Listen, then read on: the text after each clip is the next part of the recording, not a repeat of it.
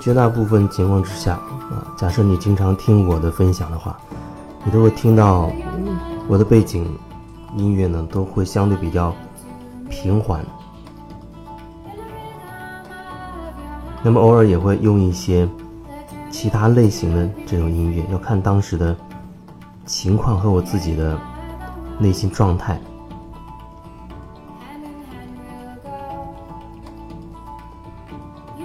这两天一直在听这首音乐，觉得它特别的欢快、欢快，然后有一种喜悦的感觉吧，就是特别轻松活泼的那种感觉，会从内心深处慢慢的升起、散发出来，可以让自己轻松活泼，可以让自己能够很开心啊，有一种向上。拔起的这种感觉，或者说是那种喜悦的感觉，我觉得是挺重要的。因为有的有的人，我看到的啊，有的人看起来是很平和的啊，很平和，很平和，很平和。然后呢，就是比较低沉，或者说深沉吧，好像他的那个。震动的那种频率是处在平和跟低沉，甚至再下一点，这是这个宽度。我觉得有时候我们可以把我们的振动频率向上提升一下，拉升一下，让自己更振奋一下。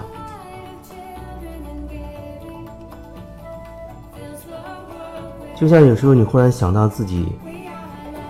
小时候玩的一个特别开心的一个游戏。哦，你想到自己玩那个游戏的时候，啊，那种跟小伙伴们在一起追逐打闹，特别特别开心、兴奋的那种劲头，那你可以连接到那种感觉，然后你会觉得，哎，整个人心里面那个状态开始慢慢发生变化。一个音乐，它有时候就会有这样很神奇的效果，所以。我会使用音乐，可能会比较多一些，但有时候也完全不会用音乐，就是自然而然的呈现出来。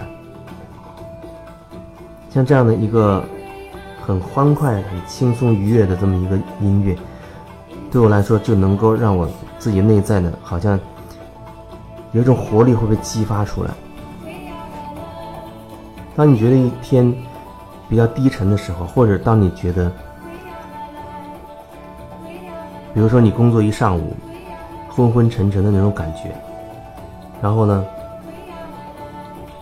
没精打采，吃完午饭，你就觉得很想，比如说睡个午觉。可有时候你会发现，你即便你再睡个午觉，醒过来，喝杯咖啡什么的，下午再继续工作，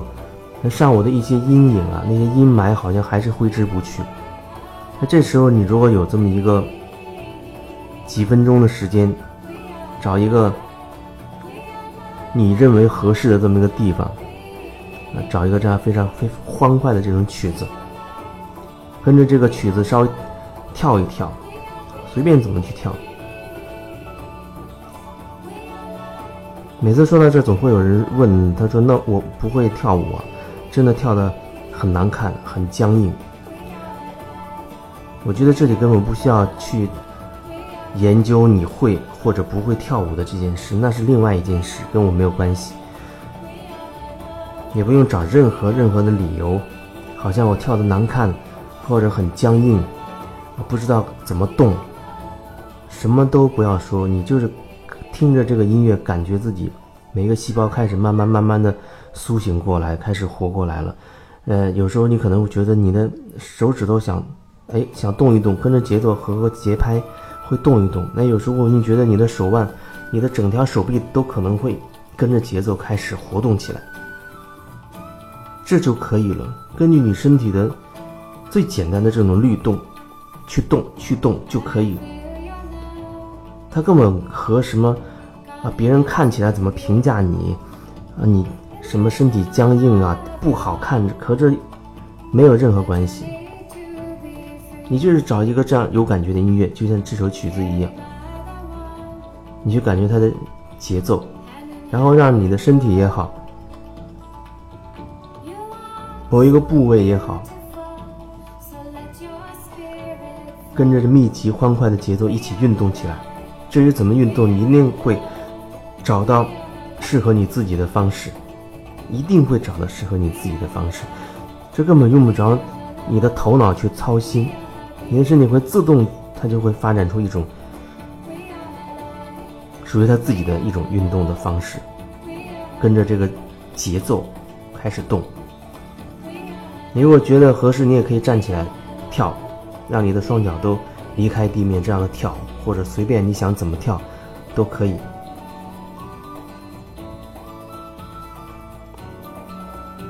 可能你这样跳个三四分钟。甚至都真的不需要长跳个三四分钟，你就觉得自己又重新被激活了，就像一个操作系统重启了一样，又充满了活力。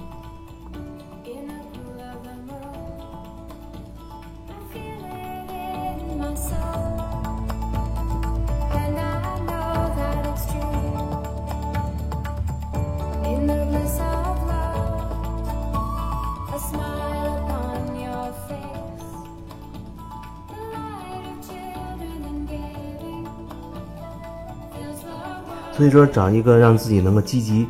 向上的，那有一种往往起跳、冲的那种活泼的、轻松的那种音乐是特别重要的。这也是一个转化自己的方式，